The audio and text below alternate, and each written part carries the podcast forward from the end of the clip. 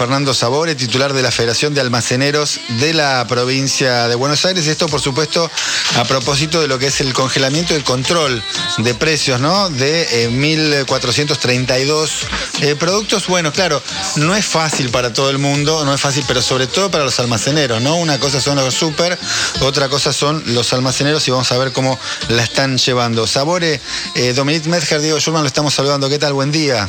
Hola, Diego. Hola, Dominique. ¿Cómo andan ustedes? Bien, bien. Bueno, sabemos que eh, los almaceneros están pegando el grito en el cielo, ¿no? Hubo quejas, ¿no? De los grandes super y demás, pero en particular los almaceneros, ¿es muy cuesta arriba el tema del, congelamiento? No, lo, que pasa es que cuando nosotros fuimos el día 14 a la reunión con el, con el, nuevo secretario, lo que, lo que nos anunció fue un congelamiento de precios por tres meses y, que las listas se retrotraían el 1 de octubre. Correcto, esa es la normativa, claro.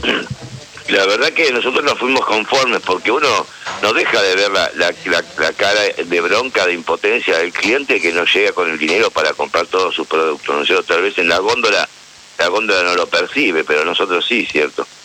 Entonces, eh, el hecho de que se va a frenar los precios, la verdad que nos pone nos pone feliz porque también a nosotros nos pasa que tal vez tuvimos un fin de semana de trabajo y cuando el lunes vamos a reponer nos encontramos, comentaron y la verdad que nuestra rentabilidad quedó este, timada, ¿no es cierto?, muy, recortada. Pero claro, cuando llega este tema de, la lista de precios, de los precios congelados, lo que hicimos nosotros es ir, porque ahí el mayorista, a ver cuánto es lo que teníamos que pagar nosotros para poder vender ese precio. Mm. Entonces empezamos a encontrar que la mercadería, que le puedo dar un montón de ejemplos, este, no nos deja nada de rentabilidad, porque nosotros el 80% de la mercadería que compramos es a través de los mayoristas y distribuidores.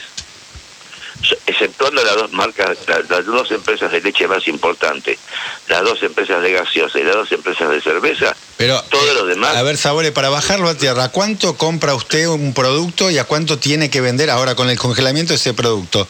¿Qué margen de ganancia tiene si es que la tiene?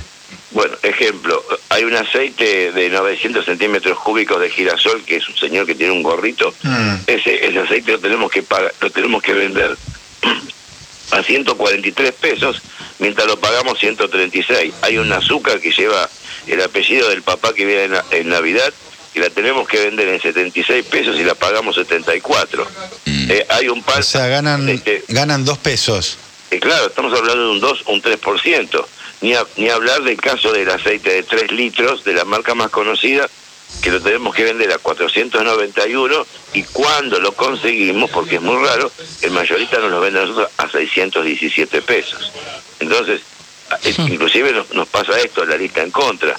Un puré de tomate de la, de la marca más conocida, esa de que ve de chupetines y caramelos, lo tenemos que vender a 58,85 y lo pagamos 54,28 toda la línea de tallarines también de una empresa que compró esta empresa de chupetines, que es una empresa que empieza con C histórica, y de todo lo que es fideo tenemos que vender a 58,85 y lo pagamos 47,49.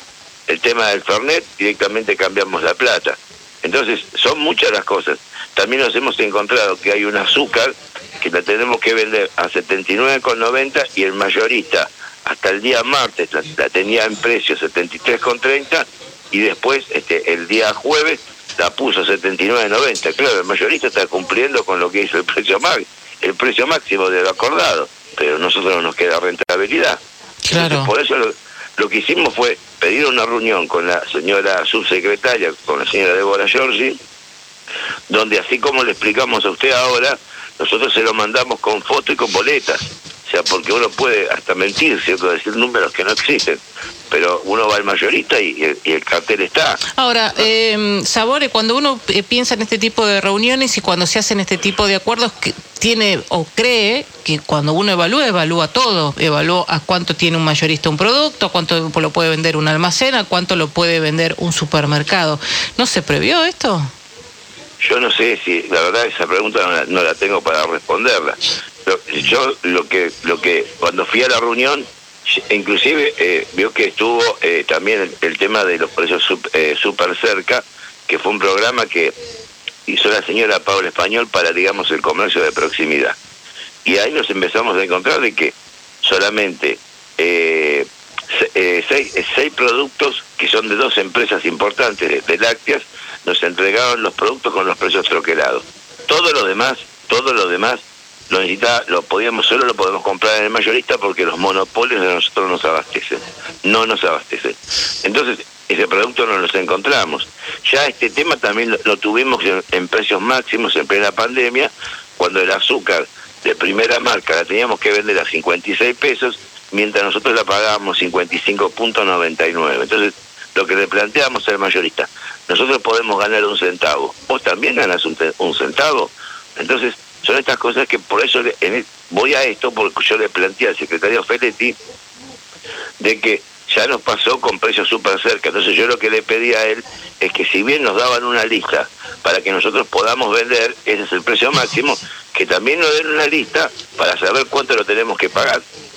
Si no, no nos queda rentabilidad. O sea, si no se negocia con los mayoristas los precios de la rentabilidad que nos tiene que quedar a nosotros, evidentemente no podemos acompañar.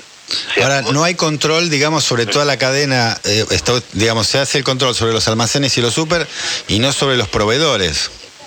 Bueno, yo creo que tendrían que haber ido a la fuente primero. Sí, evidentemente saben de que nosotros el 80% lo compramos.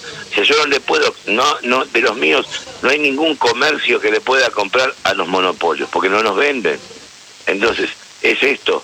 Si no se sientan a negociar, primero, oh, yo sé que hubo una, después de esto hubo una reunión con los mayoristas y creo que ya estaba eh, prevista, ¿cierto? Pero de ahí en más, no sé más nada, sin poder decirle que en los 135 municipios, porque a través de los WhatsApp nos conectamos, eh, bueno, de los nuestros no hubo ningún negocio que fue inspeccionado, porque si fue al negocio nuestro que lo van a ir a inspeccionar, lo van a clausurar, o lo van a multar, o lo van a infraccionar. ¿Por qué? Porque y porque no podemos acompañar estos precios. O sea, está, a ver, a ver si entiendo. ¿Qué quiere decir que no pueden acompañar? Están poniendo precios por encima de lo pactado. Nosotros le ponemos la rentabilidad que corresponda nada más. Bien, bueno, por eso está por encima, digamos, de los precios, estos precios congelados. Y sí, y sí, porque no, fíjese, como yo le, citaba, eh, yo no puedo pagar el, el azúcar a 74 pesos y vender a 76 porque nuestros negocios también tienen un costo operativo. Yo también tengo que, que pagar la energía eléctrica, los empleados, este, el alquiler, todos los impuestos que pagamos. Entonces, ese costo operativo de nuestros comercios es del 17%. Y lo que yo le digo está sacado por varios contadores, o sea, no es un, tampoco un número impreciso. Somos 26.000 comercios en la provincia de Buenos Aires. Este, y a todos, todos tenemos la misma realidad. Aún más, porque lo que digamos está está ocurriendo o, ocurre dentro del círculo que, que, digamos que le llamamos el AMBA, ¿no es cierto? Porque si, si hablamos de Tandil, si hablamos de Punta Alta, si hablamos de La Barría, y le puedo seguir nombrando un montón de ciudades, las realidades son peores. ¿Sabores creen que los van a terminar clausurando entonces? Yo entiendo que no, yo entiendo que no. Yo entiendo que no, porque eh, no van a tener que, le digo, somos 20, no a tener que cerrar a todos. O sea, no, pero, a ver, no es una la, la, la, posición de la federación, no es una posición de, de, negación. Nosotros por eso lo explicamos este, hacia, hacia ustedes, hacia todo el periodismo, y también se lo explicamos en la Secretaría de Comercio. Esto es sencillo, si, lo, si quieren que estemos, o sea, si, no, si nos permiten estar en el programa, nos tienen que permitir darnos una rentabilidad gratis no lo podemos hacer. O sea, usted lo que plantea no es la posibilidad de un desabastecimiento como han, digamos, alertado otros, sino la posibilidad de vender más caro de lo que se estableció.